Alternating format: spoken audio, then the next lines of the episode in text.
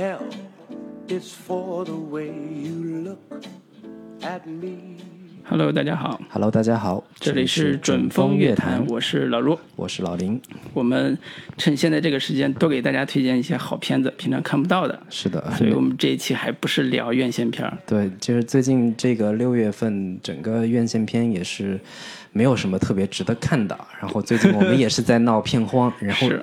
终于等到了一部这个呃重磅的资源出来，然后我们也没有想到这个片子的这个片源能够这么快的这么快放出来从来没这么快然后上个月还在这个戛纳电影节。刚刚这个首映了，结果嗯这个、这个月就已经能够这么快的看到了这个片子的一个资源。对，按往常至少得半年以上。对，嗯然后我那天周五是在每隔半个小时再刷了 刷一遍，看看那个字幕到底出来了没有。终于在周六的时候，这个片子已经有中文中字资源了，就是我们今天要聊的这部电影《燃烧》，李沧东导演大师的这个新作最新作品。是，说起李沧东大师，可能有的人不太熟，但是呃，对，作经为看文艺片的人会迷的话，肯定是如雷贯耳了。是对，是然后那个，我们先简单介绍一下影片的一些基本信息吧。好的然，后片名叫《燃烧》（Burning），然后这个呃，影片是改编自村上春树的一个短篇小说，叫《烧仓房》。然后这短篇小说是，呃，收录收录在一九八七年村上的一本小说集，叫《萤》，就是萤火虫的那个萤。然后导演是李沧东，然后是，呃，从一九九七年执导片子开始到现在，一共导了六部片子，基本上每一部都是影迷心目中的经典之作，包括像那个《绿鱼》《薄荷糖》《绿洲》《逆阳》，然后《诗》和这部《燃烧》。是，对，然后包括李沧东导演也是曾经做过韩国电韩国文化部的部长，文化部部长 跟王猛一 个所以这个呃，作为艺术家导演和作为官员导官员的身份，其实对他来讲都是呃都做得很好，都是双重的。对对对嗯，对于韩国电影的一个推动，韩国文化的一个推动，也是一个非常呃有有有有这个贡献的一个导演。是的，然后那个呃，凭借这个《绿洲》是曾经拿到过威尼斯的一个最佳导演，然后后来凭借这个《密阳》又让那个全度妍拿到了戛纳的影后，然后这个呃，凭借着这个上一部作品《诗》又拿到了戛纳的一个最佳编剧奖。可以说是这个啊、电影节已经是这个基本上都拿过了。嗯，然后编剧也是李沧东，包括另一位这个编剧叫吴正美，然后也是韩国的一个新人导演兼加编剧吧是这样的一个身份。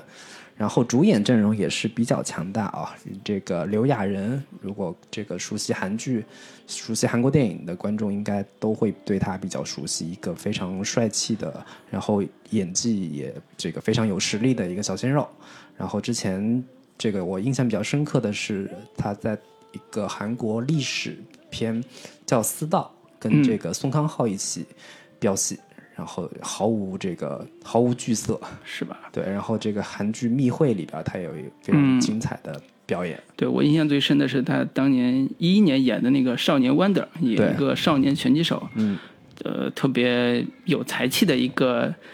长得很帅的年轻人。对嗯，然后另一个主演叫斯蒂芬斯蒂文元，嗯然后这个应该是一个在美剧里边经常露脸的一个角色，对，然后也是个韩裔演员。然后在美剧《行尸走肉》里边的第一季里面，他饰演一个叫格伦的角色，嗯然后给观众留下了比较深的印象。然后很多人都以为他是中国人，但是实际上这是一个这个地地道道的韩韩国韩国人。嗯对，然后在《生活大爆炸》里边，他也其中有一集是客串过。嗯，对，然后另一个女主的话叫金钟瑞，然后她是一个完全的新人，之前完全没有演过这个影视作品，是经过这个千人海选，最终成为这部这个呃《燃烧》的女主角。然后上一次还呃这个有有这种呃情况的，还是那个小姐的这个主演，也是经过这个海选出来的这个金泰利。嗯，金泰梨，对。然后这个影片是二零一八年五月十六号在啊、戛纳电影节上首呃首映，然后当时获得的是超高的口碑，呃满分四分拿到了三点八分的一个这个创纪录的一对，就是在影评人打分环节里边，这部片子拿到了历史最高分，对对对，然后就是。对一度是这个戛纳金棕榈的这个最有力的争夺者。对，基本上是属于我们远远看这个各种公众号，包括各种新闻的人，就是心里边都在想，这得是什么片子能拿这个这么高的评价？然后结果就是大家期待也非常高，是但是最终是颗粒无收，基本上只拿到了一个这个呃费比西影评人奖这么一个呃奖项。嗯，对，然后这个呃五月十五月十六号在戛纳上映之后，五月十七号紧接着就在韩国上映了。但是在韩国的票房是非常的惨淡，受到了这个前后夹击。啊、一方面是死《死侍二》的票房这个非常好，然后另一部韩国电影叫《独占》，也是之前我们这个呃杜杜琪峰的 翻拍版对翻拍版，嗯，然后这个已经这两部片子把这个这个燃烧打的是这个七零八落，嗯。然后这个由于票房成绩不太好，所以早早的就放出了资源，也也是因为这个才啊、有幸能够这么快的看到这部片子，然后我们这个也都是第一时间赶紧把这个片子给看了，然后片长是一百四十八分钟，嗯，两个半小时，呃两个半小时差不多，片长还是比较长的。对。然后这个基本的影片信息就是这些。对，然后有个有一个很有意思的现象，就是在这片子上这个出资源之前，豆瓣上看过的人基本上都是影评人或者媒体人，然后评分非常高，八点八分。嗯，然后这个等到这个资源一放出来之后，我今天就是实时刷新，然后看这个片子的评分是不断的在往下掉，从八点八一直八点五、八点四、八点三，到现在最新的这个片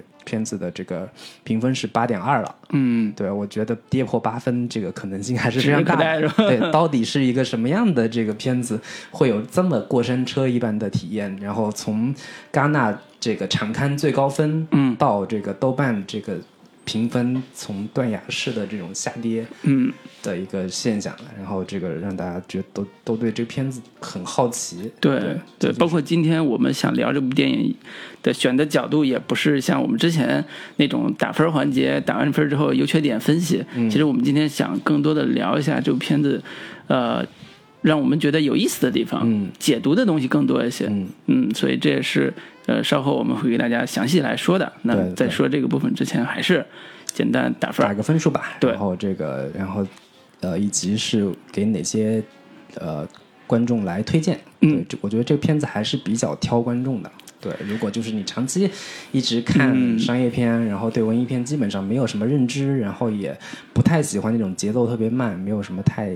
那个太大太多耐心的话，我觉得这片子其实不是很适合 这一类型的观众看。对对对对，老嗯你先打个分数吧我。先打分啊，我给这部片子的分数是七点五分。嗯啊，然后呃，总体的感受是我在看，虽然两个半小时，但是我看的时候，嗯除了个别的地方觉得稍微有点长之外，整体的体验还是非常好的。嗯作为一个李沧东大师的作品，嗯呃，能有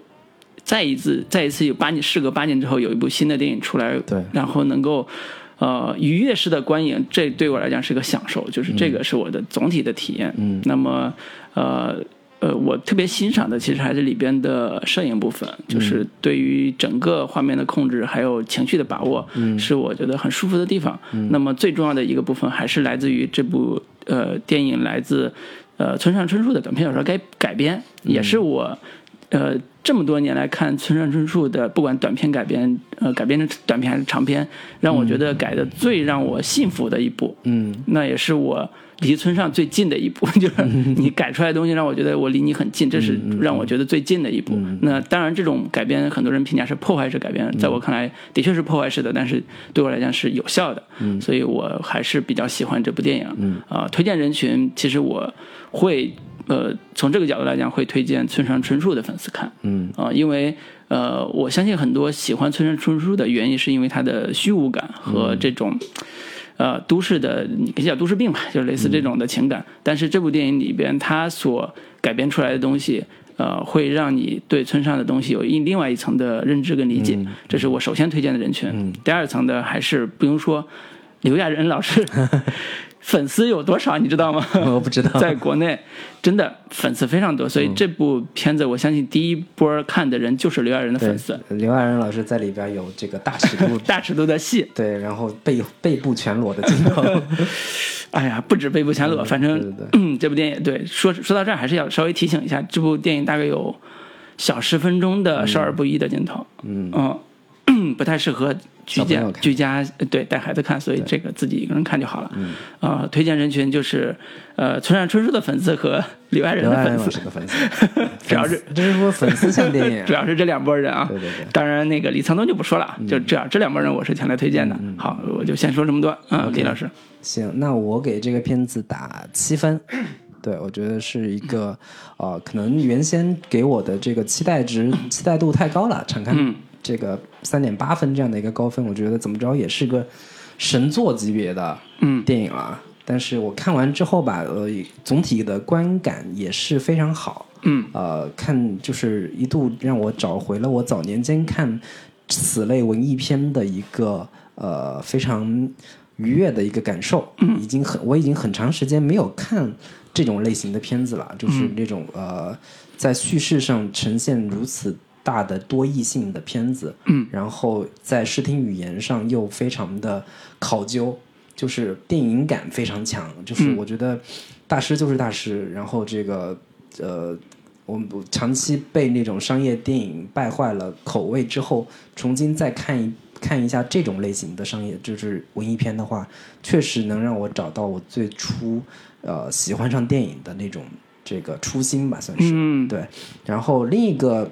层面跟老卢非常相似，就是因为我之前也看过大，就是一部分村上春树小说改编的作品。包括像《挪威的森林》，包括像那个叫《托尼龙骨》嗯等等的这些片子，但是我就都觉得不是很满意，然后以至于我觉得可能村上春树的小说，呃，本身就不是很适合改编电影。但是我看完这一部这个《燃烧》之后，呃，我确定呃，村上的小说还是有改编的一个呃空间在的。不过可能呃另一个原因也是说，呃，《燃烧》这个。本身他那个改编的原著小说篇幅比较短，嗯，然后呃导演加了大量自己的理解，以及根据这个小说呃本身可能可以延展出来的一些内容，给他添加了很多导演自己理解的一些东西。我觉得这些这些添加的东西跟影片本身。呃呃，以及小说本身想要传达的内容跟主题非常完美的契合在一起了。嗯，我觉得这个是我迄今为止看过的村上小说改编的最好的一部作品。嗯，我觉得也是可以给未来很多呃想要改编村上小说的这个导演跟创作者提供了一个非常好的思路。我觉得从这个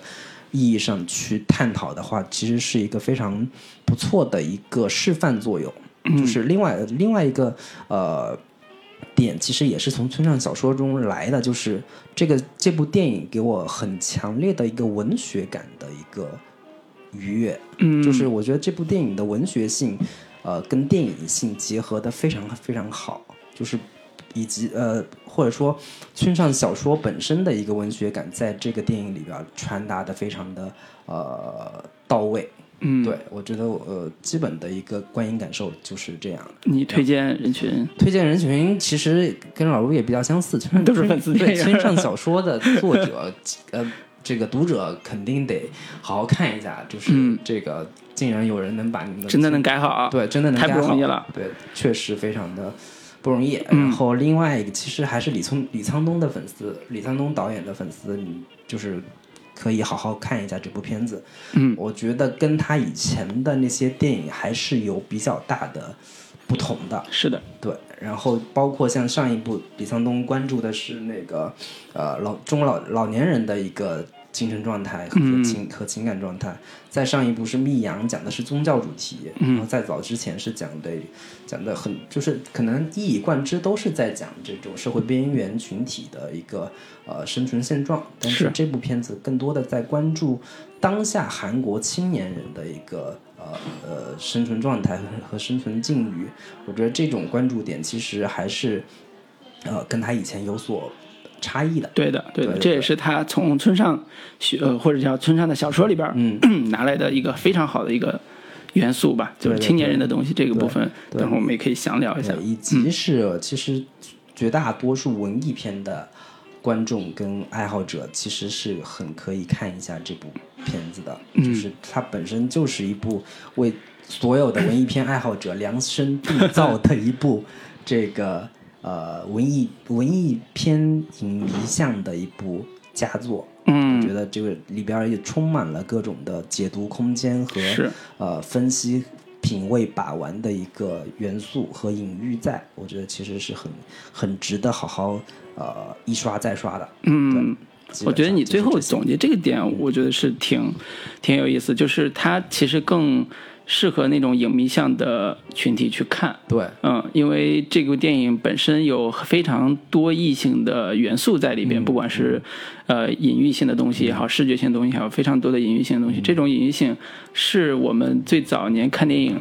呃，从影迷这个角度看电影的时候，特别大的快感来源之一。嗯啊，对这个部分，呃，元这种元素其实这些年慢慢的都被损耗掉。对，会会消解掉了。嗯对以及它其实影片本身也在探讨这样一个问题。是的，它里边在讲说，人有两层两重饥饿，嗯一重是呃肉体的饥饿，身体的饥饿，就是呃另一重是精神上一精神意义上的饥饿。嗯然后寻寻求世界的意义和人生的意义。嗯，那从这个程度来说，所有的文艺片影迷其实都是一群在精神意义上比较饥渴的人。嗯，然后那都是 hunger 的。对对对，那电影文艺尤尤其是文艺片，嗯，它其实可能就是在满足大家对于人生意义的某种需某种解读的需求。嗯，对，那是的。《燃烧》这个电影本身，我觉得就是一个呃精神意义影迷的精神食粮。对，寻找精神意义的一部电影。对对对对对，嗯，好，那我们简单总结到这里。嗯，呃，接下来这这部分，就像我刚才说的，我们更愿意用解读的方式，嗯，去讨论，呃，呃，李沧东导演的最新的这部《燃烧》。对，呃，当然第一部分不得不说的就是他和村上春树的关系。对，啊、那么呃，就像刚才提到的，这部电影其实起源是村上春树在一九八五年那部短篇短篇小说集。八七年，八七年对短篇小说集《影》里边的其中一部短篇叫《烧仓房》。对呃，如果喜欢看村上的人，也许读过，但是我相信很多人在年轻时候读的时候未必读得懂对。或者说对于村上小说来说，《烧仓房》这一部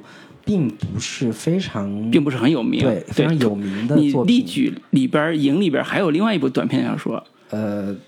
叫盲流和睡女还是？不是不是，就是《影》对里边有一部《影》，《影》的啊云影》是后来被改写成《挪威的森林》的一部短篇小说。那么短篇小说是几乎是原封不动放到村上春树的那个《挪威森林》里边的第二章。对那么你就想，村上春树在早年的所有的短篇小说里边，他都提供了他后期非常长篇的那种主题也好、意象也好，或者村上创作习惯是这个一部短篇一部长篇，基本上是这样的一个节奏，所以他很多的短篇小说是为他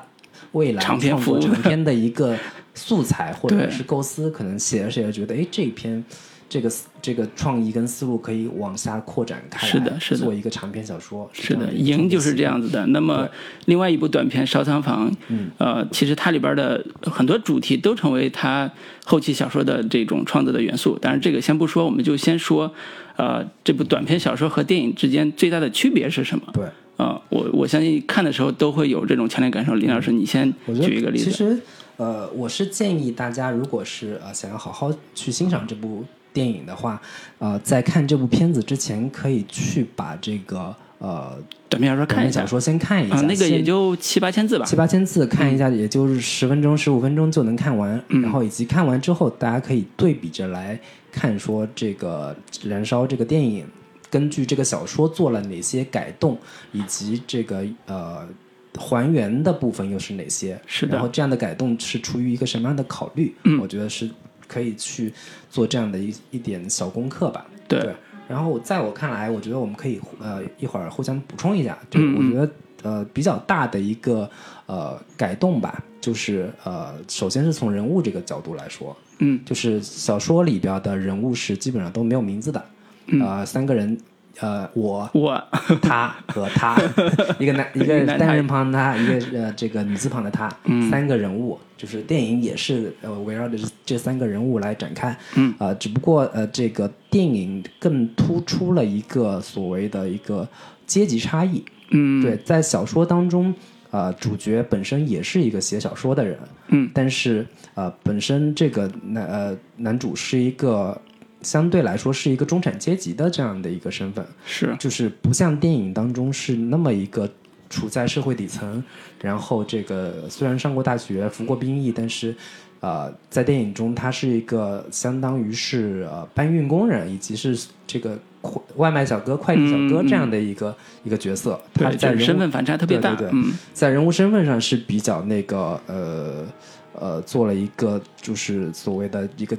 阶级对阶级对比的这样的一个设定，嗯这个嗯是影片跟小说最大的一个改动。对人物身份上是有对对对就是呃，嗯。整个电影都都在探讨说，呃，韩国社会当中的这种呃有钱的年轻人跟一个处于社会底层这样的一个年轻人，这样的一个社会阶级固化的一个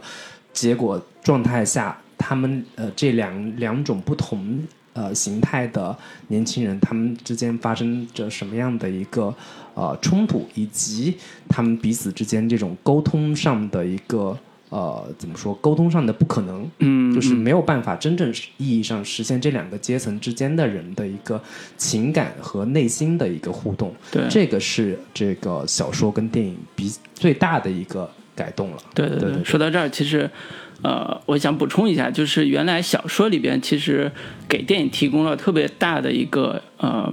呃故事基础。嗯这故事基础就是原来小说里边的那基本的重要的故事盒，在电影里边就是它的故事盒。对对对所以这也是呃村上提供的在叙事层面上，我觉得很难得能帮助一个导演完成完成一个很重要的一个叙事功能，就是、呃原来小说里边他讲了一个什么故事，讲的是一个呃我这样一个作家，嗯啊，然后认识了一个特别喜欢出去玩的一个女生。那女孩女孩是一个呃表演者吧，就是一个、呃，女孩是一个算是学哑剧的一个呃女演员。对学哑剧的女演员，然后跟她有那么一段暧昧的关系。那么这个女孩就说：“我特别想去非洲旅游，嗯我去非洲旅游，那个那个呃呃出去玩就想看看外边的世界到底是怎么样的。嗯那她去了之后，那男的也没有在意，后来回来的时候带回来一个男人，就是一个富二代。嗯就是在作者眼里边，就像一个谜一样的有钱男孩儿，对对对。就像那个了不起的盖茨比里边那种盖盖茨茨比一样的男孩儿。那么这个他俩人就很快成为情侣关系在一起了。嗯。那故事就是从呃他俩成为情侣关系以后，这个作家跟这个男人，就跟这个新来的男人之间有一，天，他们三个人在一块儿，这个喝了点酒，然后抽了点大麻。抽了点大麻，嗯。就说起自己的一些事情的时候，嗯。然后这个那个那个有钱的富二代的男男这个男人就说，我有一个癖好，我喜欢烧仓房，嗯，然后这个嗯这个男主就是觉得很奇怪，对啊，你要烧仓房？富二代为什么要烧仓房？那个仓房就是那种废弃的呃装装东西的那种小的小木屋吧，嘛啊，对对，对。类似这种，嗯。对，然后这个呃，那个男就是就是这个年轻人就解释是说，他觉得这些仓房看起来呃毫无价值，毫无、毫无存在的意义，哪怕被人烧掉也不会有人在意。然后这个基本上十五分钟就能烧完，嗯就好像这些东西从来没有存在过一样。然后就是呃，他呃，男主就问他说：“你为什么要烧别人的仓房？你不会觉得有道德上的这个嗯负罪感？你这是犯罪啊对对，你这是犯罪啊，等等的。他就说这个东西就好像呃下雨一样，雨雨下下来形成洪水，冲刷冲刷了大地，难道雨会觉得有负罪感吗？就是他觉得这个是一个很自然而然的行为，是并没有存在一个什么道德上的压力等等的。然后。然后这个男主就问他说：“你你上一次烧是什么时候？”他说：“两个月之前了。他说：“他觉得一般两个月烧一次就是是一个比较舒服的一个节奏。”是然后他就 比较舒服的节奏啊。对，就问他说那个，那你下一次烧是什么时候？嗯然后那个人就告诉他说，呃，下一次烧就这两天吧。然后这个呃，我已经找好地方了，就离你这儿附近不远。嗯然后他这个男主就已经就觉得很奇怪，他就开始调查自己周围的这个可能会被烧的仓库，都一一做了记录。然后他每天晨跑的时候就就经过绕着那些仓库跑 就看看哪个被烧了对，看看哪个可能被烧。但是、嗯呃，几天十十十天下来，根本就没有任何仓库被烧掉。嗯，然后他就觉得有点奇怪。然后有一天他在街上再度遇到这个男这个男人的时候，就问他说：“哎，你之前不是说要烧我们家附近的仓这个仓房吗？但是好像没没烧呀。”然后那个人就说：“我已经烧掉了，但是可能你没有看到，你漏漏掉了吧？”然后那男男主就觉得不太可能，因为我每天都看着呢。然后他说：“你可能离得太近了，这个漏掉了，没没有看到。”然后又过了一段时间，他们两个男人再次相遇的时候，呃，就问起说以前的那个女孩怎么样了？你、你有再遇到见到见到她吗？然后那个男人说：“我后来再也没有见过她。”然后男主说：“我也后来没有再见过她。”故事到这里就结束了。哎，哎，对，就这个男人，这个女孩到底是去了哪儿，也没有不知道人知道。嗯然后就好像被烧掉了仓房一样，到底烧还是没烧，也不知道。就是一个充满了一个神秘感和一个呃，就是悬念的一个故事。悬念的这样的一个、一嗯个故，事。对这个短篇小说，呃，刚才讲讲了之后，其实它有两个大的主题，一直都会被在会在这个电影里边呈现。一个就是刚才讲人物关系，嗯，呃，人物关系特就他特别像村春树很多的人物，比如说这个女孩的表现，她的表达情感的方式，还有她她的表现特别像。呃，挪威的森林里边那个直子，呃，不是那个绿子，嗯就是那个特别奔放的、对情感特别直接的那个绿子那种、那种人设。然后那个男男主就是所谓我这个身份，又是村上春树里边经常会出现的，呃，作者的代入感的东西，比如说喜欢跑步是个作家，喜欢听爵士乐，类似这种，都是呃村上春树自己的映射的这个部分。对，然后里边以及像这个女孩儿忽然有一天，这个跟你在感情比较比较热烈的时候，嗯忽然消失这样的一个主题，其实也是村上小说经常出现的。是消失的女朋友，消失的妻子。谁都能跑，对对对，就是 永远他在追寻一个这个呃曾经呃在你生活中出现过的，但是忽然不告而别的这么一个人。对对对包括就是我以前也介绍过的，像《东京奇谭集》里边，嗯其中的一个故事里边也是这样的一个女孩，是叫天天移动的盛行时，嗯也是一个就是每天就是跟你有过一段暧昧情感关系的女人，忽然有一天就消失了，像一阵风一样，你也不知道她到底去了哪儿。嗯，对，对。就是这样的一一一种比较经典的意象吧，算是。是的，是的，在原来小说里边，其实男主我这个身份还是挺重要的，就是他串起了整个故事，以及推进了整个故事。那么这个我的身份在电影里边改编成一个刘亚仁饰演的底层的呃青年的时候，这个阶级反差一下子就起来了，因为他原来那故事里边基本上都是中产阶级的生活方式。对，而且我觉得原来那个小说里边吧，主角的可能行动性或者是主动性没有那么的强。对，没有那么强，就是他后半截寻找那女孩的动机没有那么强。对，就是我觉得小说跟电影最大的一个区别其实是呃，在影片的后半部分，嗯，就是后半部分基本上全是这个呃李沧东导演新加的一些内容。对，就是原先小说就结在这儿了，那女孩消失了，到底去哪儿了也不知道。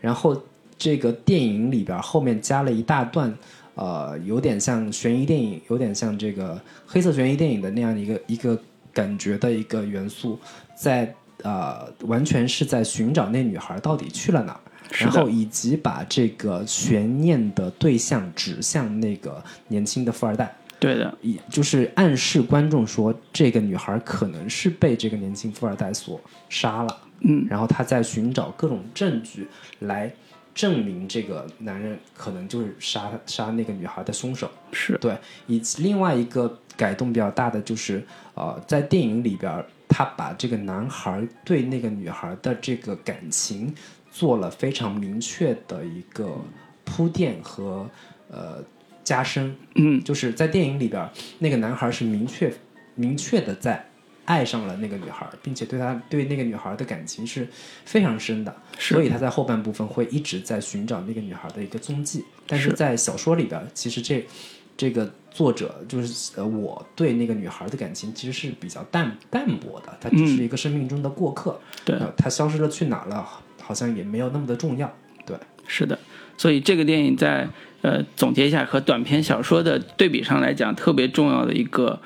变化，一个就是因为他的男主人公所谓这个阶级身份的变化产生的。整个主题上的变化就是阶级性。以前小说里边不会强调这个部分，但是这个电影里边非常强调阶级性这个概念。第二是因为他的身份变化之后，他跟这个女孩之间产生的情感，从原来小说里边那种似有似无的暧昧的情感，变成了小说里边非常强的呃爱情，以及男孩要因为为了寻找她，在后半节产生了非常强大的驱动力和主动性。那么这也是在李沧东电影。的李沧导演的这部电影里边，在这部分处理上一个特别大的变化。那这个变化其实，在我们聊第二部分，也就是烧仓房这个主题的时候，会聊到细节非常清晰。就是聊到这个部分，呃，会有一个特别重要的情节，就是烧仓房这个概念，以及烧烧仓房这个主题会怎么去。呃，展现刚才说这个不同的部分。对，另外其实小说跟电影一个比较明显的区别就是，他把这个主这三个主角，尤其是男主这个主角色的一些背景信息做了很大的一个补充跟细化。对，比如主角他家里的家庭情况，男主的父亲嗯是一个什么样的一种人？是，其实还是为了塑造这个男主的这个部分，以及说男主的母亲。在他男主叫这个钟秀，对他母亲小时候离开他了，离开他们家了，以及他父亲现在是已经是入狱了，然后以及他这个男主跟那个女主之间，呃，他们小时候是同学，然后两家离得非常近，都是在同一个村子，然后这个村子是靠近这个朝韩边境的这么一个地方，嗯，然后每天都可以听到这个呃。朝鲜那边这个大喇叭在播放这个统战信息之类的这样的一个一个一个一个背景，我觉得就是这些呃更细化的、更落实落地的一些背景介绍，在电影里边做了非常多的一个。呃，补充对对，尤其是塑造男主这个刘爱仁饰演的这个男主这个呃设定的时候，花了大量的笔墨去写他的背景、他的家庭以及他的出身相关的因因素。对对，嗯，只是我我说到这儿，我还多插一句，就是我觉得，嗯，他塑造的这个形象其实还不错，但是在我看完这部电影之后，我会觉得塑造这个男主稍稍让我觉得代入感还是差了一些。嗯，就是为什么呢？觉得。他已经花了非常多的时间和笔墨去塑造所有的细节了，就是他住的是一个村里边的一个呃农村农村的一个一个环境里边，然后他又是一个大学生身份，他去城市里边打工，我觉得这种嗯细节其实对他个人来讲应该还需要再强的一些表现。虽然他是一个性格很内向的人啊，但是我觉得这种呃身份反差和他作为大学生去做一些非常底层工作这种情绪的。这种东西，我觉得还是应该有一些呃表达。我觉得这样会观众会对这个人物有更强的认同感，或者叫更强的理解理解性。这是我个人的一些小的看法了。行，我觉得这个这个部分我们可以留在这个后面的部分再细聊。嗯，就是这部分还主还主要讲说这个小说跟电影之间存在着一些什么样的差异。是的，是的。以及这个燃烧这个电影跟。小说比起来，它做了哪些方面的一个补充跟呃新加的内容？这些新加内容在哪哪哪哪些层面上是给这个小说加分的？因为我看这个有有豆瓣的短评说，那个都一般都认为说这个影像没有敌不过这个文字的力量，但是我看这部电影的时候，我觉得影像已经胜过了文字的力量。对，我觉得其实我们可以好好这个呃分析和探讨一下，就是说这个这样的一个改编究竟好在哪，好在什么地方？嗯，我觉得这是一个比较呃有意思的一个话题。是我我觉得这个部分可以多聊两句，就是村上春树的小说真难改，为什么难改？其中有一个原因是他村上春树的小说里边特别强调精神的虚无。嗯，他的主人公的行动逻辑是特别的弱的。嗯，呃，哪怕是说我要寻找一个人，他找不到就算了，真的他找不着就算了。你想找了一本书，找了几十万字，说我算了，这种对观众的这种损伤性是非常大的，尤其电影来讲。对，就所以他他这种精神虚无感是贯穿他整个小说作品始终的。嗯，呃，但是对电影来讲，我觉得很多电影，呃，对很多观众来讲，他不愿意看到说我你你你给我一个特别精神虚无的一个故事。我觉得这是欣赏习惯上，我对小说和对对电影两个不同的欣赏习惯的一个一个基础。对，那么这部电影在改的时候，其实也是做了这方面的一个调整，就是从我们不知道这个女孩到底是怎么回事儿，到我提供给你不同的结果，让你去想这个女孩，也许是像电影里边展示出来的，也许不是像电影里边展示出来这种多义性的结果，就这种结果的导向性，其实是电影应该具备的一个叙事性的元素。那么在这叙事性元素，其实已经。呃，我觉得要破坏了电影，呃，破坏了原小说里边村上春树一以贯之的这种模糊性和呃，就是虚无性吧，就这种点。第二个其实还是视觉上的，我刚才也说我特别喜欢这里边的呃视觉上的风格吧。嗯，他对于呃应该说是傍晚这个时间点拍出来的画面。我觉得拍的特别的美，嗯，呃，应应应该我看到也是数字摄影机拍的，但是它不，我在我看都不亚于胶片拍出来的那种美感，呃，尤其是中间有一场戏是女孩在呃跟着那个富二代一起来到这个男主他们村里边那个家，一起去像叫像那种野炊似的，在他们家门口吃着喝着，然后抽了抽了点大麻，女孩就嗨了，就开始迎着夕阳开始跳舞，这时候。呃，外部有一个非声乐音乐，就是外部突然插了一段爵士乐，然后女孩就在那种爵士乐的那个声音下开始跳舞，边跳舞边脱衣服。一个关键的细节是她脱掉了上衣。对，边跳边跳边脱上衣，然后脱的精光，然后这种画面其实特别，在我看来是特别法国法国浪漫的那种画面，不太像亚洲人那种表达的情感的方式。但是野玫瑰之类的，但是他。他，但是我看的时候还挺感动的。我觉得那种情感的那种浓烈程度，其实有时候是在村上里边能看到的。那一段确实也是被很多人认为是，呃，今年看过最美的一一段裸是的。裸体舞蹈的一个场面，比那个什么芳华之类的。不能。对苗苗 对，而而这一段又在在呃跳完之后很快。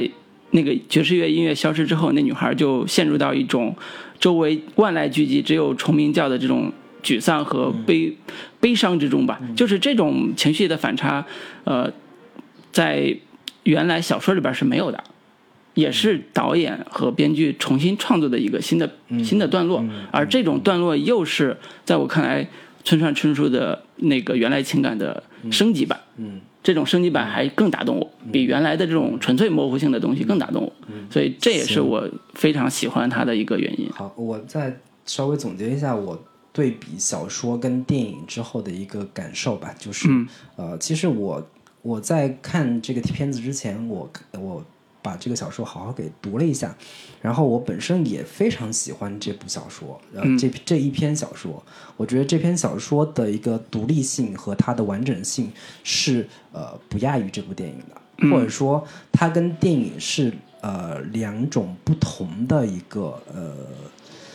一个感觉，嗯，就是我我我本身我觉得这个这个小说本身的一个完整度跟完整性，它的解读空间是非常大的。嗯，它的解读空间，或者说它比呃这个电影本身的解读空间要大。这个电影把这最后的落点放在了一个呃阶级固化，以及就是这种年轻人之间完全没有办有钱的有钱阶级跟这个无产阶级之间这两两两个不同阶层之间的一个呃对立上，我觉得可能稍微有一点窄化本这个小说本身已有的这个。呃，多义性和这个本身的一个主题的表达，对，这个是我我个人的一个感觉。嗯，对我觉得这个小本身村上的这个小说，它的一个呃神秘感，它的一个让你可以去做延展的这个想象的空间是要比电影要大的。这个可能我我从呃文文本的意义上跟电影的意义上来说，我其实是更喜欢这个小说本身的。嗯，这是我的一个。最大的一个感受。但是我不能说他这个电影改编的不好，这个可能这个电影就是呃李沧东想要借村上的这个小说来实现自己的一个表达意图，去来阐发说我对于韩国当下社会、当下年轻人的一个现状的一个思考。嗯韩国当下的一个失业率高涨、年轻人就业难的一个社会问题，我放在我借用村上的这个小说来做一个抒发和呃解读。嗯我觉得这个是本身电影的电影想要去做和呈现的东西。我觉得这两个东西其实是呃各有优势吧。嗯对，这是我对对比这个电影跟小说之间的一个感受。好的好的，那我们这部分其实可以先呃介绍到这里，对。然后我们来下一部分重点来解读一下这个片子的一个、呃、主题部分。主题和含义吧。我觉得我看很多人在看完这部片子之后大喊着说看不懂，说我不太明白导导演到底想要表达什么。嗯。对，以及所谓的这个燃烧烧仓房跟烧这个呃塑料大棚，嗯。对，其实小说跟电影一个比较大的一个改编就是小说是烧仓房，然后这个电影里边是烧这个塑料大棚，嗯对对，这个可能是呃本土化的一个改编吧。这个韩国可能仓库没有那么多，但是农村的这种塑料大棚更普遍一点。嗯对。然后到底这个烧大棚、烧仓房到底是一个什么什么含义？为什么要烧仓房、烧大棚？对对对。然后这个在一首歌之后，我们给大家来做一个解读。那我们给大家带来一首这个爵士乐，叫《Autumn in New York》。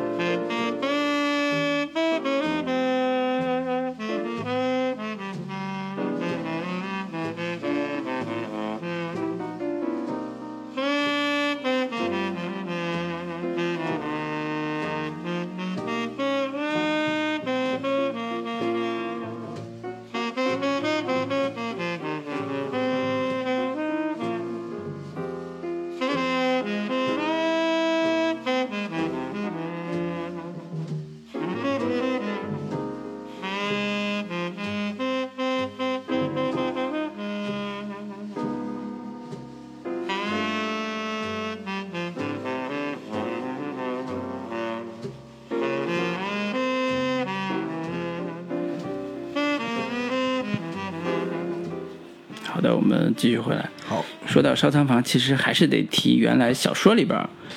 烧仓房的意义和电影里边烧仓房的意义。嗯，其实还是有一点点，呃，不太一样的。在看的时候，会觉得有一点点不太一样。那么这种不一样，其实也能分析出分析往下分析说为什么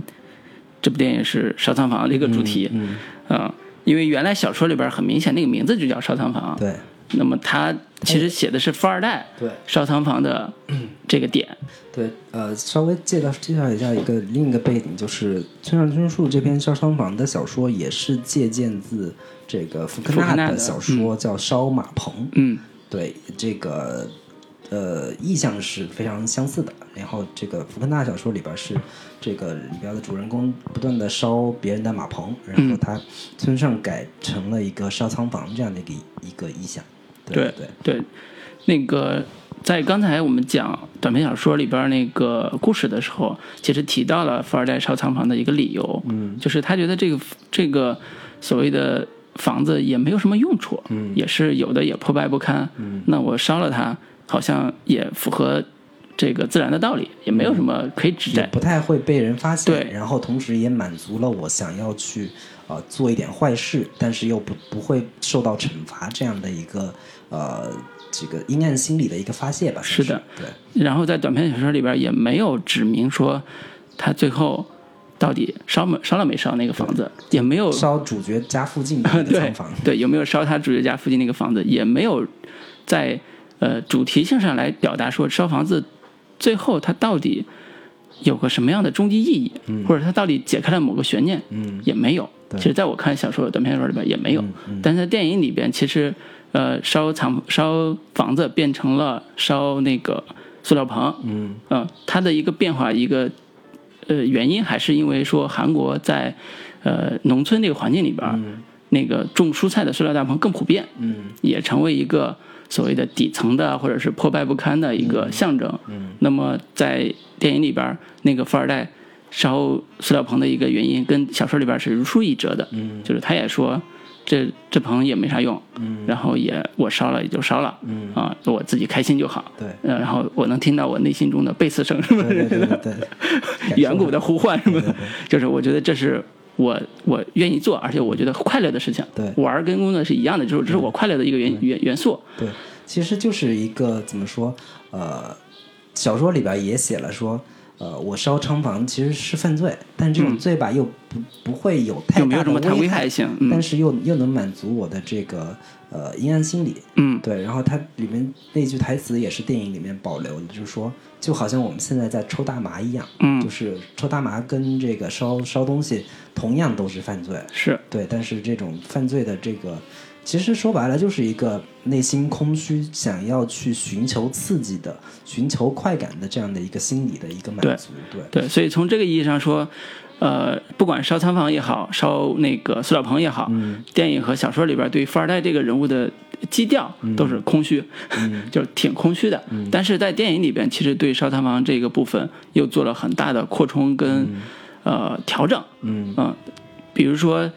呃，要剧透吗？我在想可以剧透，啊，因为我得提前提醒一下，因为这个电影是个悬疑电影，嗯故事在后半截是有很大的这个悬念揭开的。对，那么我们先表达一下我们对这个悬念的一个认识，也不一定对。就是这个悬念，也许你看完之后，你觉得这个不是这样的，对，我对觉得这个很正常这个电影本身最有意思，或者说最大的魅力，就是它本身具备很强的多义性。是的，对它影影片当中所有可能出现的事情，未必是你看到的那样，或者说它可以有巨大的一个不同的解读空间。是的不同的人可以看出不同的内容来。是的这也是一个优秀的电影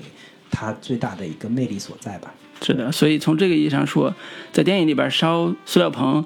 最后会变成一个谋杀案的一个重要的线索，嗯也就是里边那个女孩为什么会消失。嗯那么，呃，当然不是在塑料棚杀掉的，这个就不会大师嘛，不会把情节做这么 low。但是他一直会强调一个解密的过程，就是男主刘亚仁演的这个人一直在想说他什么时候烧塑料棚，以及为什么烧塑料棚，以及烧了之后会会产生什么样的影响。他最后终于明白了，他所谓的烧塑料棚，有可能是他杀一个人。嗯他可能说两个月前我烧了一个塑料棚，那现在我又烧了一个塑料棚，而且是烧在你身边很近的地方，女孩又失踪了，所以他的联想就是说，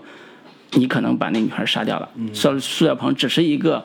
隐喻。隐喻，对，对，隐喻，片这个关于隐喻这个这个对话，其实前面也已经有铺垫过了。是的，就是这个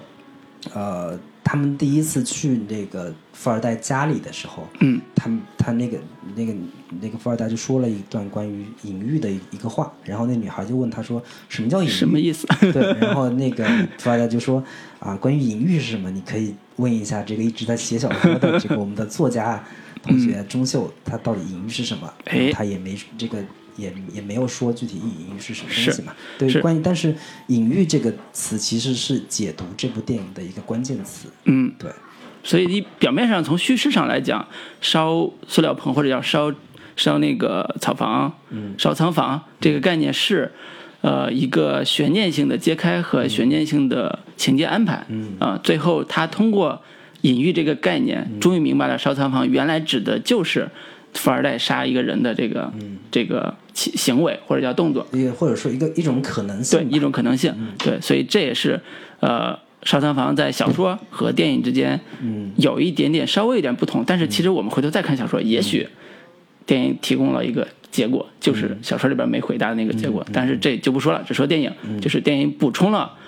呃，杀人相关的可能性的这个细节，就是烧仓房这个隐喻所体体现出来的这个部分。对对对。嗯，这是情节上的。对，然后以及说，呃，我们对于这个烧仓房这个，或者是烧塑料大棚这个行为本身，是一个什么样的理解？就是在我看来，其实呃，不管是烧仓房也好，还是烧呃大塑料大棚也好，其实呃，跟小说里边的另一个，就电影里边的另一个这个它不断出现的意象。或者说两个概念是紧密相关的，嗯，就是那个女孩不断的在说，呃，一个叫 little hunger，一个叫 great hunger，嗯，就是两种不同的饥渴感、饥饿感。然后对于底层人士来说，这种呃 little hunger 就是为了求生，为了生存、保度，对，为了保富，其实就是为了这个。就底层青年们，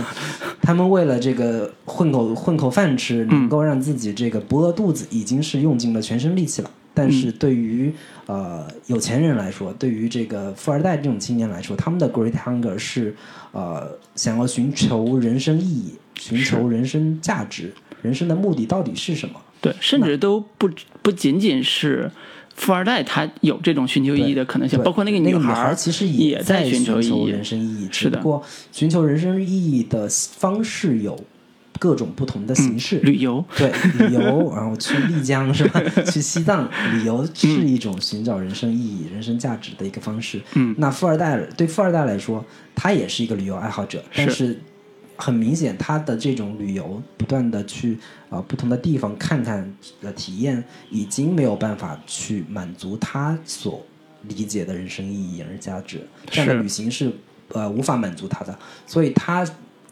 呃所寻找的方式。可能就是烧仓房，是，就是至少在电影和小说里边都是讲他以烧仓房来寻找人生意义的这样一个主题。对对对，或者说，哪怕这种形式未必能让他真的寻找到人生方向和人生意义，但是这样的形式是让他能够找到自我存在的，呃，确认自我存在的一种方式，就是呃，能在这种呃带一点负罪感、带一点点这个道德的一个呃呃。道德边缘的那种、那种呃试探的那个那个感觉，在是能够让他找到一些呃我为什么存在的一种呃意义和价值。所以烧仓房可能就是一种他的一个自我确认的一种方式。对对，这这可能是我对于他烧仓房这种行为的一个解读和理解吧。是的，对。那对于这个男主刘亚仁演的这个钟秀来说，他在得知这个呃富二代在不断的烧这种。这个大棚的时候，他其实中间也有一段自己去尝试着烧烧一个塑料大棚的一个行为，结果这个刚点点起火来，他立马把这个这个烧着了那个地方扯下来，就没有去去这么做了。对对，就是这样的形式，可能对于一个呃他这样的一个人来说，并不是他呃就是寻找到人生意义、人生价值的一个。一个一个具体方式，对，或者说这部电影在展示这种很荒谬的一个。呃，年轻的小说家吧，就是屌丝屌丝这种的底层青年，他在试图理解烧仓房或者叫烧塑料棚对于富人的意义的时候的一个误区。他觉得烧仓烧塑料棚就是我打拿着打火机真的去烧仓吗？烧塑料棚其实不是。对，他最后终于明白说，其实是个隐喻。对，这是一个隐喻，就是最后他终于明白说，所谓烧仓房并不是那个样子，而是说他发现事情的真相。这个真相让他细思恐极，就是他打开了。呃，富二代家的一个抽屉，发现了里边各种女孩的东西，其中就有已经失踪很久的，他送给那女孩的一块手表。对，那就证明说失踪的不只是一个女孩，嗯，有可能是好多好多女孩。嗯，也就是烧仓房这个烧塑料棚这个意义，在最后让他产生特别强大的复仇欲望的一个一个部分。嗯，但这个呃，我可可能从另一个角度来说，我我并不并不想把这个烧仓房的这个呃含义。解读的这么明显，嗯，我觉得我我可能这影片并不一定说烧仓房这个隐喻背后指向的其实就是可能那个富二代杀了这个女孩，或者说杀了很多女孩，可能其实这个东西是不一定的，是的，对。然后这个那这是第三部分要讨论的，对导演可能本身对于烧仓房的这个呃焚烧东西，burning，、影片片名叫 burning 嘛，嗯。就是燃烧，然后焚烧东西这个东西，呃，这个行为本身的意义到底是什么？它其实指向了一个关键词叫愤怒，嗯。就是呃每个人。当今世界每一个群体、每一个角落中的人都会有自己不同的愤怒，这种愤怒是压抑在内心的一一团火，嗯。然后这一团火其实是需要发泄的，嗯。然后这个呃富二代他通过烧仓房的这种方式，其实也是在发泄自己内心中的某一些呃阴暗角落里边的怒火也好，然后可能对于这个呃男主来说，他内心也积攒着各种不同的这个压抑和愤怒，嗯然后这种愤怒是通过这种隐秘的方式去把它给发泄出来。嗯对我觉得这个可能是呃，不管是烧仓房还是烧这个塑料大棚，另一重的这个含义所在。对对，呃，愤怒这个主题也是刚才提到的福克纳原来那个短篇小说里边烧马棚的一个主题。对，就是这个主题其实跟呃，我其实，在读村上的小说里边儿，我是没读到的，就是我没读到愤怒这个主题。对我其实更多小说里边是没有。对我其实读到更多的是虚无。对那么我在看小说改成现在这部电影《燃烧》这部电影的时候，其实也会觉得它的改编破坏性最大的，其实就是这种主题性的变化。就是原来它更强调的是富二代的虚无，但是现在电影里边更强调的是愤怒，就是这种愤怒是因为阶级的原因。对。阶级阶级的这种反差，包括最后呃，因为烧厂房这个隐喻吧带来的真相的揭开，就在他人看来真相是这样的，那他的愤怒感又会加加深一层。对对。对这种主题强化在电影里边是特别的明显的，尤其是除了呃烧厂烧仓烧塑料棚这个点之外，他爸爸的对。身世，对。他的妈妈的后来呃负债也好，借钱向他借钱也好，就类似这种生活的压力给到他的是越来越沉重的呃反省，就是他意识到说这不是我个人的问题我身边所有人都在遭受着社会的不公平的一面。电影里边其实前面有一个情节铺垫了一下，就是说那个男主钟秀小时候他、嗯。他母亲因为他父亲可能呃脾气不太好，然后这个控制不了自己的怒怒火这样的一个性格，嗯，然后家里也穷，然后就已经离开离开，在他小时候离开了这个家，然后那个他父亲就让这个男主把他母亲的这个衣服啊什么东西都烧掉，对，其实是一种对于呃某一个个体或者说那个非个体的某一种呃怒怒气，或者说某一种这个报复复仇的这种、呃形式，就是通过燃烧他的东西来实现这种。这个呃，把这个怒火给燃烧掉，然后让他从此之后消除掉他存在的证据，这样的一个呃这个含义，其实在在在烧伤房也好，烧这个塑料大棚里也好，是有这样的一个意义所在的。是的，是的，所以这部电影在呃改编之后，编刘爱仁饰演的这个角色，因为他带着强烈的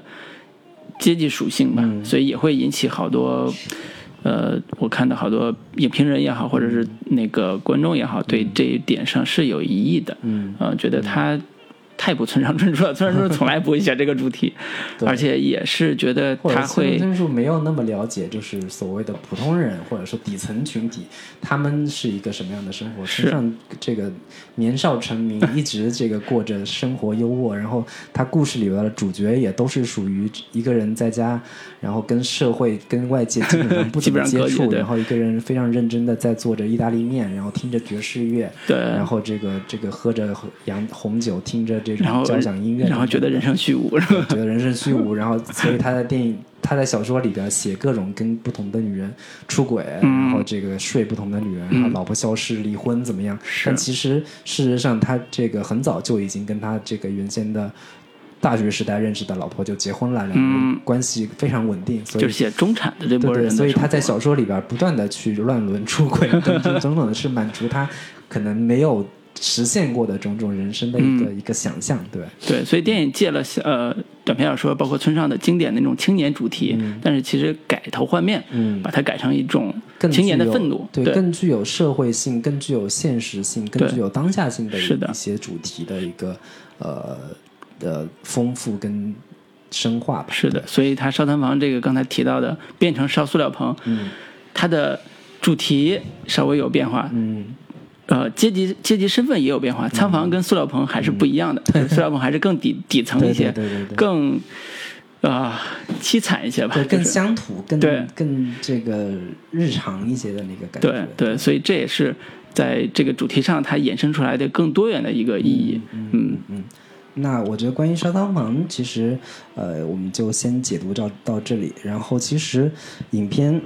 有大量的其实存在多异性的一些意象也好，一些这个可以让大家去呃品味跟琢磨的一些点。我觉得关于这些点，其实我们也可以来给大家稍微做一下分析和解读。好好，那我们就直接开始呗。直接开始吧。嗯对。然后这个呃，影片当中其实呃，第一个可以供大家去呃分析跟探讨，或者说他在呃奠定这个影片的基调的一个场景吧，就是呃钟秀第一次遇到这个惠美。嗯。就是那个女孩儿，嗯。他们两个人第一次见面的时候，他们在小酒馆里面聊天的时候，那女孩儿不断的在这个剥橘子，她是用哑剧表演的这种形式在剥橘子，然后这个男主就看着她，然后在一点点的这个在拨着空气，然后把一个橘子当年春晚有个吃鸡，对这个有个吃橘子，对对一样的哑剧表演。演，这个像那个陈佩斯吃面条儿也是无实物表演的这种，嗯对，然后他就一一直在剥了橘子，然后剥掉皮之后吃到嘴里吧还还把核吐出来，这等等的，然后这个男主就称赞他说你你你你好像很有天分啊，嗯，演的挺好。对对，那女女孩就说，这种哑剧表演吧，靠的不是天分，是你你得这个你不能假装这里有橘子，嗯，而是说你应该忘掉橘这里没有橘子。对，对我觉得这个是一个还挺有这个，因为小说里边也有这这一段话，然后这个这一段话其实本身也是为影片呃的一个整体的一个基调奠定了一个可能它虚实之间的一个呃相对性，虚实之间的一个模糊性的一个呃一段一段主题性的一一一句话吧。对对，因为这个也涉及到呃，原来小说在村上的作品里边的一个嗯表现的意义，或者是表现方式的一个延续性，就是村上的小说里边经常有很实的一面，但是经常有非常你可以叫想象的一面，或者叫虚构的一面。对。这个呃画面上来讲，剥橘子这个事儿就是他虚构的一个表达方式。对然后这女孩是善于虚构的，嗯善于说谎的，在某种程度上讲，善于说谎的，就是她的虚构来自于她的生活，但是她更愿意向人展示展示一些别人呃真假难辨的东西，嗯包括她经常会会跟那个男主。呃，中秋讲说，嗯你忘了吗？你救过我呀！我掉在井里边的时候，我一个人在那儿看，孤苦伶仃，在那哭了好长时间。结果你救了我，类似男孩完全不记得，嗯就类似这种，一直是女孩身上带来的这种模糊的对于现实的这种，呃，就是侵入吧，就是他用虚构的方式来侵入现实，让你觉得真假难辨，让你觉得现实可能不是这样子的。对这个部分其实对男主钟秀是有特别大影响的，尤其对故事的情节在后半截也有特别大影响。对这也是这故事后来产生模糊性的一个非常重要的原因，就是这个女孩带来一个带来了一个非常强烈的虚构感。对通过伯爵的这个简单的事情就就开始介入，一直到后来他讲那个井的故事，对对一直到后来他消失之后，对。给男孩带来的巨大的影响，都是这个虚构性的一个部你不。能就是，其实你你把这个含义再扩展一下去想的话，就是你作为一个穷人，嗯你没有生活没有想象力对你 只能通过想象去呃满足自己的一个呃对于当下不满的一个消解吧。嗯就是包包括像钟秀，你可能你得忘记自己是个穷人，你得忘记自己这个每天可能生活的很吃不饱饭，对对对，很很凄惨的这样的一个现实，嗯你才能够在这个世界上继续生活下去。嗯但是这个富二代的出现，打破了他原先的这这种呃平衡状态吧。他觉得可能，假如没有你这个富二代出现，我跟这个惠美这两个人还能保持一种非常呃美好的一个通过想象来弥补我们这个现实生活中的不足，或者是这个呃至少能快乐的生活一对对对，下去吧但。是你你的出现打破了这种我们原先的这种平衡，嗯让我们没有办法忘记我们是个穷人。你的出现是不断的提醒我们，我们当下过得很凄惨。这样的一个，其实你可以去做这样的一个解解读哈解读。对，尤其是就说到这儿，就尤其是他俩呃两个男人之间阶级阶级反差最大的，其实就是开头，呃，他们回来的时候，男主中秋去接他们，对，接完之后回来到一个小饭馆吃饭，嗯吃饭的时候，男主的车也被送过来了，嗯他们俩是那个男主就是说，呃，你怎么回去？嗯，我要要不要送你回去？然后那个男主的车，大家一看男主的车是一辆保时捷，一辆保时捷，然后他自己开的车是一个特别破的一个运货车，对对对。对，然后他就默默的把行李送到了另外一个保时捷车上，对对对，对，这种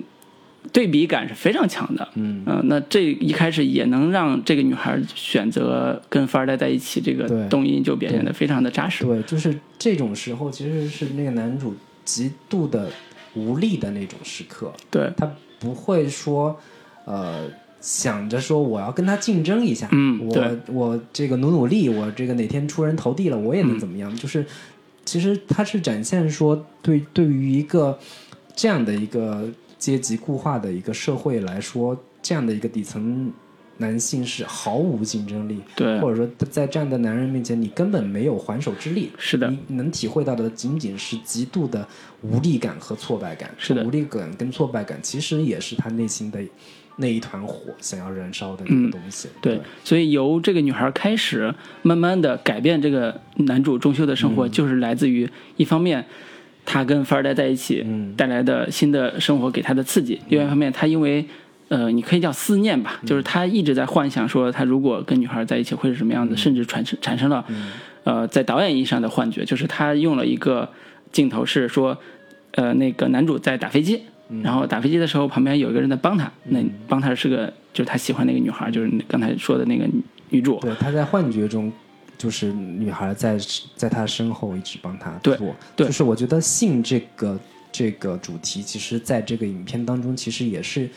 一直贯穿着的。是的，就是那个男孩儿，我不知道他那个跟就是他里边有一场这个床戏，就是那男孩第一次去那个女孩儿家里的时候，嗯。然后两个人就这个发生了一段这个呃激情戏，嗯，然后这一段激情戏之后，那个女孩儿就让他帮他去家里喂猫，然后那个男孩儿就这个对喂猫这一点也是一个虚构对，虚时不时的构性的点去跑到他家里，然后站在窗口自己。呃，一边打着飞机，一边看着那个女孩的照照片。嗯其实他对于那个女孩的某一种呃情感寄托，或者说情感依赖的话，很大的一个程度其实是源自于他对女孩身体的一个依恋。我觉得嗯这个是一个挺重要的一个点。是是，嗯，对于或者说对于一个呃非常底层的一个男性来说，这样的一个女孩儿，呃，给他带来的身体的一个呃快感也好，或者说给他的身体带来的一个归属来说，是一个非常宝贵、非常重要的一个呃体验。嗯对，嗯，所以这部分是男孩跟那个呃，就钟秀为什么会喜欢上女孩的，一个重要原因对，以因。及后面他之所以为什么一直不断的在追索女孩的这个线索，到底她死没死，到底是她是被你杀了还是怎么样，这是一个非常对这个强大的前半截一个性的这个部分其实是非常重要的。然后另外说到就是刚才说的所谓的喂猫这个情节，其实嗯也是这个影片比较多异性的一个一个一个表现吧。是的就是那个他第一次去那女孩家的时候，那个女孩说我们家猫比较害羞，人一来它就躲起来，嗯怎么找怎么找也找不到。然后那个男孩就说这猫是不是也是你想象出来的？就没从来没见对到。对对，就是你是不是也是说属于那种你得忘记我没有猫，嗯，我才能真的养一只猫这样。哎呀，就跟现在大家都喜欢养猫一样，但是好多人养不了，那怎么办呢？要不干脆就假想一个自己假想自己有一没事喂点猫粮啥的。对，或者说很多就是小孩儿可能觉得很孤独、很寂寞的时候，会想象出一个自己的朋友，那是精神分裂啊！对对对，感觉是恐怖片的一个走向，对。对对，反正这个是属于在女孩身上的想象力和虚构部分的一个展现方式。对猫是一个非常重要的元素，因为在猫这个猫这个部分，在后半节会有一个非常重要的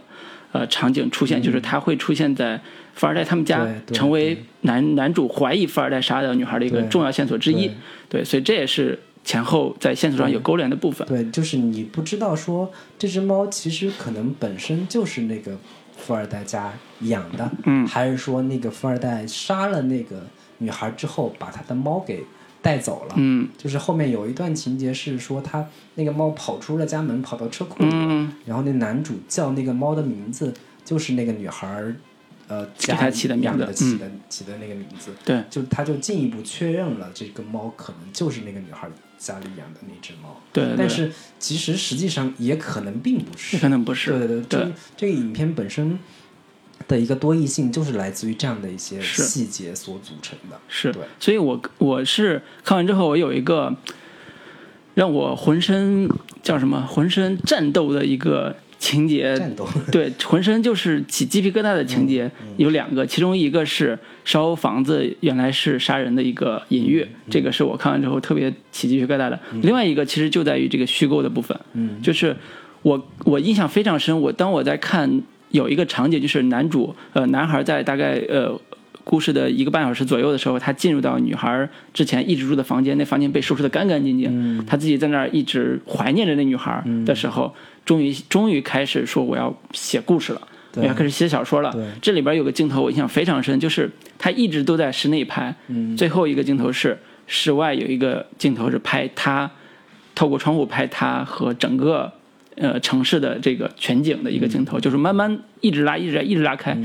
那个感觉给我感觉就是这故事结束了。嗯，那给我感觉就是这样，就是这这就是一个经常电影语法里面经常用的一个句号，对，然后马上这故事就变成另外一个样子，就是男孩开始寻找女孩，对，然后我在想说，这就是村上春树经常写的故事的开头，嗯。就是一个作一个作家坐在桌前开始写故事了，嗯。那故事下一个景就是那女孩在哪，我要找到她，然后这个故事也许在后半截儿从这个点开始，后半截所有都是他虚构的，对，所有都是他创作小说里边那一部分，对，就是这个是呃，影片给我们提供的另一重多义性的一个形式，嗯。就是他可能后半部分所有的寻找这个女孩的行为，嗯。以及说这个女孩的到底消失没有消失，这些事情可能都只存在这个主角的脑海当中，或者说只存在这个主角所写的小说里边儿。对尤其是最后，我觉得我我稍微剧透一下，就是 这个我们已经剧透很多了，这对无所谓。最后这个主角是这个把那个富二代给约出来，一刀把嗯那个富二代给捅死了。捅死了之后，把他这个尸体拖进车里，然后一把火把他的车给烧了，嗯然后自己开着车离开。这样的一个情节是一个影片的一个收尾。嗯，对我觉得这个可能从这个意义上来解读的话，这很可能也只是作者就是主角的一个内心想象，嗯或者说他的某一种积攒的对于这种富二代的一个或者对社会不公的某一种愤怒的发泄的一个发泄嗯。方式。对对。对，所以我现在更愿意理解的是，那男孩坐在书桌前开始写小说，这故事其实在现实意义层面上已经经结束了。结束了然后剩下的就是他虚构出来的一个寻找女孩的所有的解谜性的、悬疑性的、解谜性的一个答案，就是他觉得是这个富二代杀掉的，那他一直在去找，他去找线索，包括找到富二代家里边那块表，找到那只猫，富二代家里边那只猫莫名出现那只猫，一直以以以及他一直在跟踪那男孩，跟踪那个富二代，去找到了富二代的一些行踪上的东西，最后。呃，愤怒的他用刀捅向了那个、那个、那个什么那个富二代。嗯，这个所有的一切，在我看来，就是当我回想的时候，我就觉得太戏剧化了。嗯，戏剧化的不像这个小说里边或者这个电影前半截所体现出来的它的真实性的部分。那它太包括我刚才去呃说的那个镜头语言上的那种调度手法，也特别像呃一个虚构的开始。嗯，那这个电影其实在这个意义上说，它的可解读的空间或者叫可理解的部分，也许会远远超过我们一开始说他是村上春树改编这个这个点上。对对对，所以这也是我很喜欢说我们今天要聊这个电影，包括解读它的原因，。就是呃，原先比如村上春树的小说本身也是以多义性见长的，嗯对，然后只不过呃，这个李沧东他这个《燃烧》里边儿给他加了更多的不同的多义性解读的一个呃元素和这个载体，嗯，对，然后让这个故事本身呃有更强的一个暧昧性和隐喻性对但是只不过导演给他呃先罩先造了一个罩子，然后嗯。在这个罩子这基础上，然后加了很多不同的烟雾弹也好，或者说嗯。这个可、可供解读的不同的元素也好，嗯。我觉得关于这个罩子到底好还是不好，其实每个人有不同的理解和嗯这个自己的解读。但是我觉得这个片子本身，我觉得是一部优秀的作品，是我觉得是毫无疑义。嗯，对对对，或者说，因为它的多义性是跟村上春树的很多小说里边多义性是不相上下的，就是这种表达的这种精准度或者叫呃深入程度是不相上下的，所以我觉得这改编。就改得好，这原因就在这儿，就是他真的能抓住村上春树小说里边所体现出的精髓的东西。对，比如说，好多人真的会觉得，他村上春树小说精髓就是虚无嘛，嗯，但是是不是真的是这样呢？我我其实是有问号的。呃，我其实是有问号，我是觉得虚无可能是表象，就跟他要烧那个塑料棚那种表象一样，他可能会有更更多的呃这种主题在里边，可能会有呃更好的这种表达主题的这种元素在里边。我觉得可能呃李沧东这部电影抓到了那个元素，就是他觉得多义性是、是他认为村上里边可能更重要的部分，而不是虚无。他把虚无的东西其实有去掉了一些我因为我一直是个村上小说的一个忠实粉丝啊，是是是，基本上所有的村上的小说我都读过。嗯我不认为村上小说的一个核心或者精髓是虚无。嗯呃，村上的所有的作品，其实呃，之所以难改的一个很重要的原因是，村上是一个极其擅长去向内挖掘故事，而不而不太会喜欢去向外去、嗯嗯通过事件动作去、嗯呃挖掘故事的这么一个导演。嗯然后，一个作者越想向内、向精神、向内心、向心理去呃发掘的话，呃，往往可能挖掘的越深，可能所面临的一个混沌或者说模糊、暧昧的东西就会越大越多。但是，呃，一个作者不断的试图要去挖掘。挖掘人物的内心，挖掘人类或者是人性的一个深度的话，它不可能是一个以虚无作为节点的这么一个、呃、作者，嗯只不过说他不愿意给出一个具体的答案，嗯不愿意给出一个明确的呃答案到底是什么，人类的精神的这个底底色究竟是什么？嗯我觉得村上是不不太倾向于给出一个明确答案，但不代表他的一个基调是虚无的。嗯我觉得其实在我看来，村上的很多小说是对我而言是一个非常治愈和正能量的一个作品。嗯，它可能最终我没有能够给到你，呃，这个最终极的答案，但是它会告诉你说你，你应该不断的去挖掘和认识、认知你自己。对，嗯我觉得这个是一个很村上小说里边很重要的一个主题，不管是叫什么“世界尽头已于人哭仙境”啊，嗯。然后等等的，之前像那个什么没有色彩的多奇作等等，嗯。这些东西都不是说最最终指向的是一个特别灰暗和消极的这样的一个态哎。，这个解读挺好的。对。呃，这也是来自村上春树的忠实粉丝李二人我觉得这个下周我终极告白。会会给大家这个推荐一下这个村上的新书，就是《刺杀骑士团长》。我最近哎也是花了一点时间把它给读了，嗯这我就可以在这个我们乐坛推荐里面好好给大家这个聊一聊这部小说。好的好的期待一下。期待一下。嗯，那我觉得最后一部分，呃，李老师，你还有什么补充吗？基本上没有什么太多要补充的了。对，我觉得可以再加一点嘛，就是之前我们也聊过的那个隐喻性的东西，嗯讲的这个概念，嗯其实也是村上春树在他的小说里边经常会用到的一个意象。对对对这个意象也是非常在电影里边其实也是非常关键的一个对意象。电影里边是讲的讲到了一个井的这么一个意象，就是这个女主小时候她曾经掉落掉到井里，嗯掉掉到井里去了，然后呃是这个男主把他给救上来的。对，但是男主对这个事情完全没有任何的印象。嗯然后后来男主再去调查说，这个问在村里的村长说，我们这个村里有有井吗？然后村长说，我们我们这没有没有井啊，这附近。嗯然后但但当他问他母亲的时候，他母亲又说，我们这儿是有一口井，但是是口枯井，里边什么这个已经完全没有水了。对，然后这个其实也是影片当中的一个多异性的一个对，也是很模糊，说有没有也不确定。对嗯，，以及说到底小时候那个女主有没有掉到井里去过，然后男主到底有没有救过她，这个东西也是一个模糊的一个概念。对。对，但是但是他为什么一直在强调这个井的这个部分呢？对，就是呃，关于井这个概念，其实村上小说里边儿是一个非常重要或者或者是非常核心的一个意象，嗯，很早就出现过，以及到一直到现在也这个出现，就是在他的《刺杀骑士团长》里边那那种这个生动啊、景啊这样的一个概念，其实也是呃一以贯之的在写。嗯，就是那个在呃挪威的森林里边，呃，故事开篇就出现过这个景这个意象。就是对于景这个含义的话，村上其实有一套自己的理解，就是景这个东西本身所代表的一个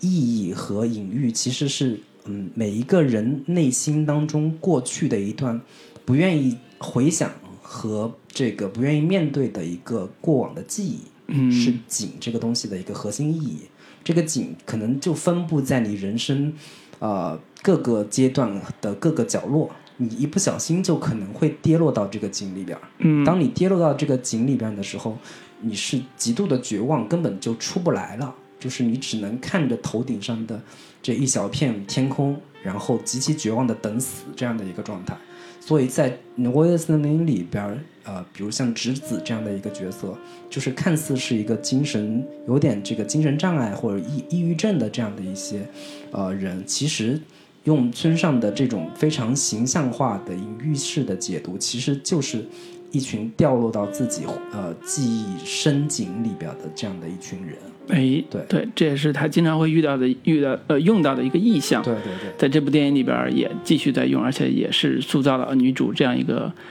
呃深陷在自己情绪和、呃贫穷之中吧，我觉得可以这种。嗯对，嗯其实贫穷是一是他的一方面，嗯但是可能呃，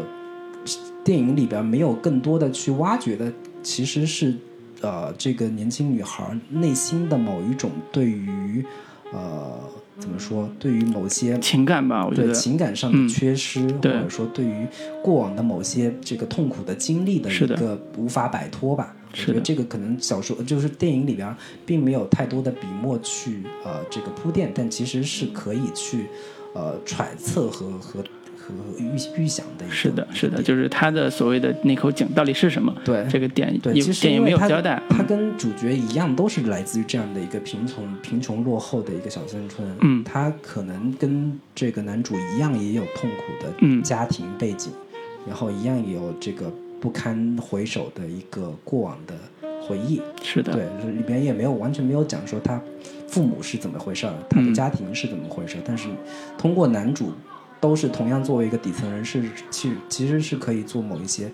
这个联想的。对对，所以这也是多义性的一种，也是嗯。我觉得根据我们今天聊的一大部分啊，嗯。就是把这部电影的一些重要的意象的部分、主题的部分，还有一些情节的部分，也做了一个小小的解读啊，嗯对对。未必是对能能能完全呃怎么说，就是所有人的认同吧。对对对只是说我们这方面这边的单独的一个解读，嗯如果有觉得可以讨论的，我们可以在呃评论里边对多讨论。也发现最近评论很多，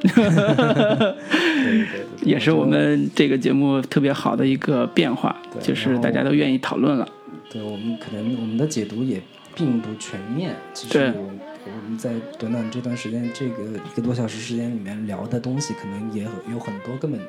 没有涵盖到的。嗯我觉得可以，大家可以就是针对不同的一些意向也好，一些主题也好，可以展开一些讨论。是的，对对对，也希望大家多多留言。是的，嗯。